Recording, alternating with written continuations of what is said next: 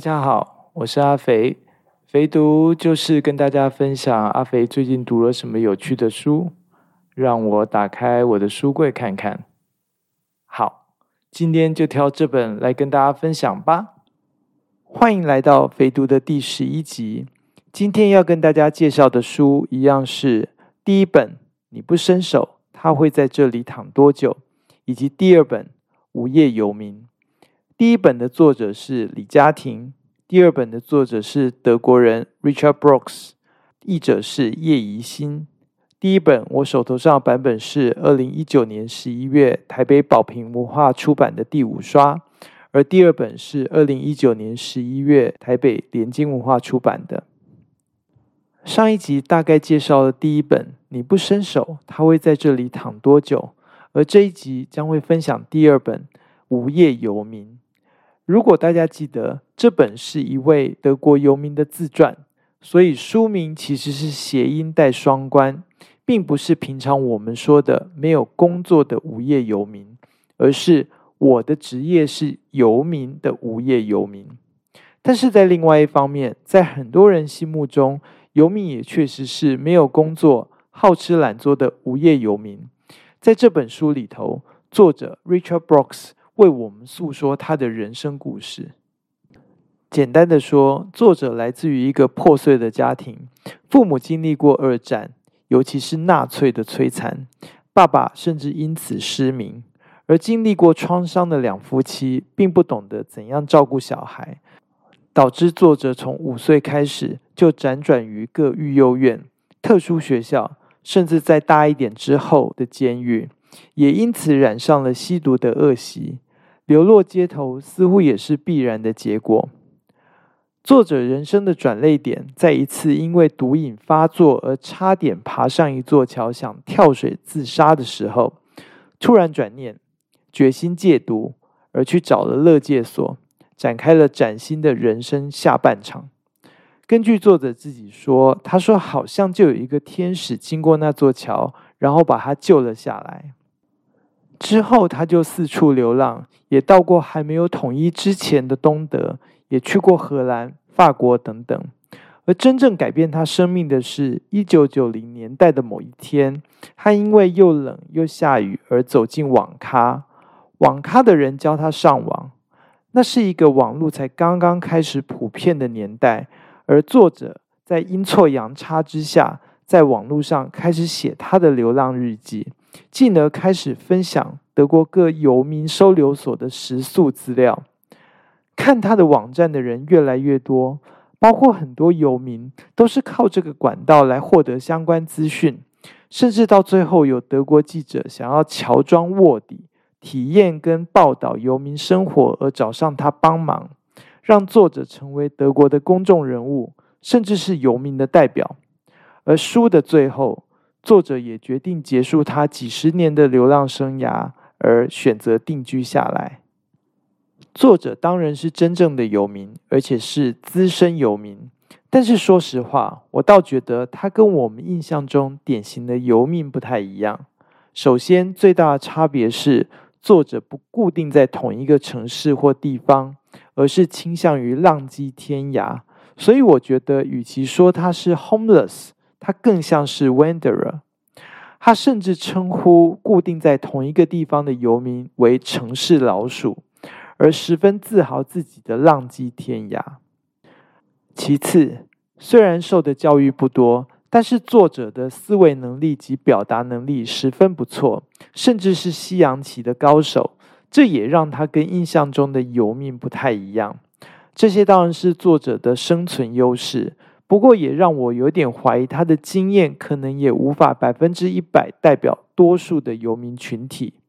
虽然就跟上一集提到的一样，我本来就认知到每个游民都是独立的个体，有着自己的故事，所以一般化或者是简化的游民群像本身就是不精确的。这本书跟上一本书的视角不同，所以带出了一个让我有点惊讶的事实。就是富裕如德国，对于游民收容的食宿安排，其实品质还是参差不齐。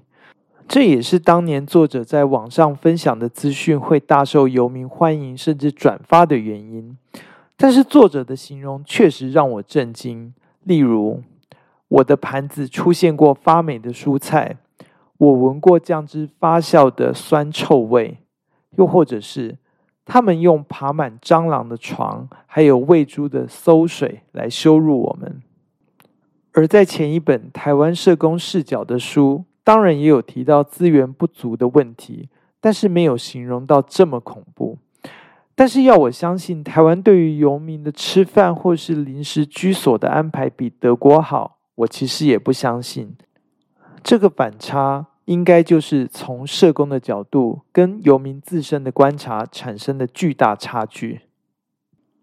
除了游民的议题以外，由于作者生于冷战时期的西德，又曾经前往当时的东德流浪，而父母都受过纳粹的迫害，所以对于这段历史有兴趣的读者，也可以从作者的经历之中获得一些端倪。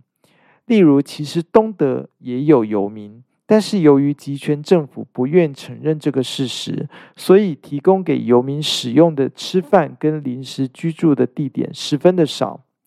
又例如，两德刚刚统一的时候，两边的人是如何互相看待对方，两边如何交往。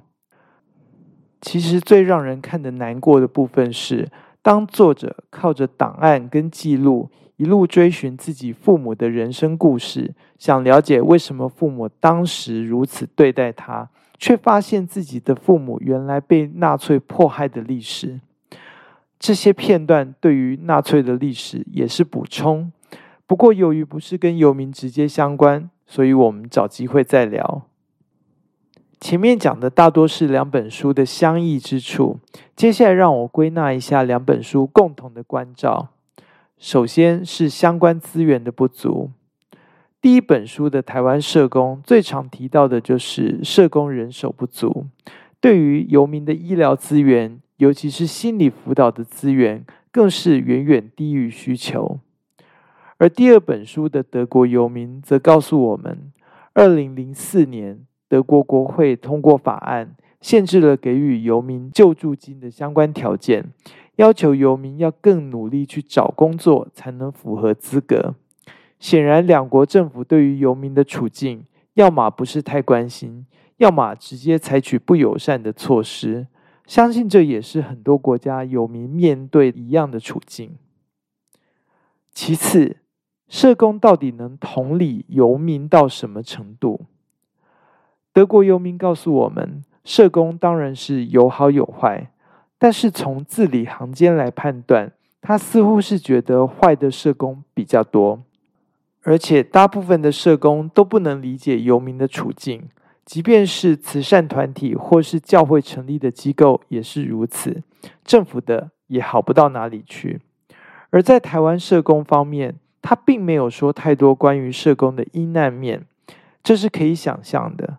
毕竟他本身是社工，而他认识的社工跟他就算不是同事关系，也还是同行。但是他自己也承认，在绝大部分的情况底下。他也不是太有把握能同理个案的状况，毕竟大家的成长跟生活环境天差地别。虽然他每次听到个案跟他说“啊，你不懂啦”，他还是会很受伤。另一个是之前有提到过的，有些一般人觉得不会变成游民的，也会变成游民。例如台湾社工说的，生意失败的中小企业老板；德国游民说的。由于出车祸导致家人全部丧生的大学教授，或是家世良好却因为染上酗酒习惯的年轻人等等，再次说明游民并非千人一面，而是每个游民都有着自己的故事以及回到社会的困难。接下来两个共同的现象，则是让我比较惊讶的。首先是游民都十分擅长编故事。游民编故事的目的包括博取社工或是慈善团体的同情，也可能是想借由故事来逃避造成自己流落街头的真实，但是不想人家知道的原因。有趣的是，德国游民说，他自己也借由听其他游民的故事，来继续美化自己的故事，麻醉自己。直到那位德国记者听完他的故事之后，觉得其中有破绽，才点醒他去面对自己真正的人生故事，而才有后来去追寻自己父母受纳粹迫害的那段。最后一个是不同的游民之间，其实也不是一个外人想象中的团结群体，事实上可能正好相反。首先，不同群体或个体游民。彼此之间有着物资争夺的竞争关系。德国游民很感慨的说：“他的游民生涯很少受到其他游民的信任，彼此怀疑是游民之间的通用货币。别人怀疑他，他也怀疑别人。他甚至跟自称当地人的城市老鼠打架，只因为那批人宣称某块休息的地方是当地的游民才可以使用。”而台湾的社工则分享，游民之间其实也会彼此互相歧视，例如会跟社工说：“睡那边的那个，我是很看不起他啦。”又或是认为他没有睡公园，所以自己并不是游民，而不知道一般人其实觉得他还是游民。台湾社工下了一个结论：总是需要比我们更烂、处境更糟的人。我们才能确定自己不是最烂的，然后抱着小小而脆弱的自尊心继续活下去。听了很让人觉得鼻酸，但是却很反映人性。而游民的世界是个残酷的世界。用两集的时间跟大家分享了游民相关的两本书，不同视角、不同国家，但是都发人深省。有人说，如何对待一个社会最弱势的族群，反映了一个社会的文明程度。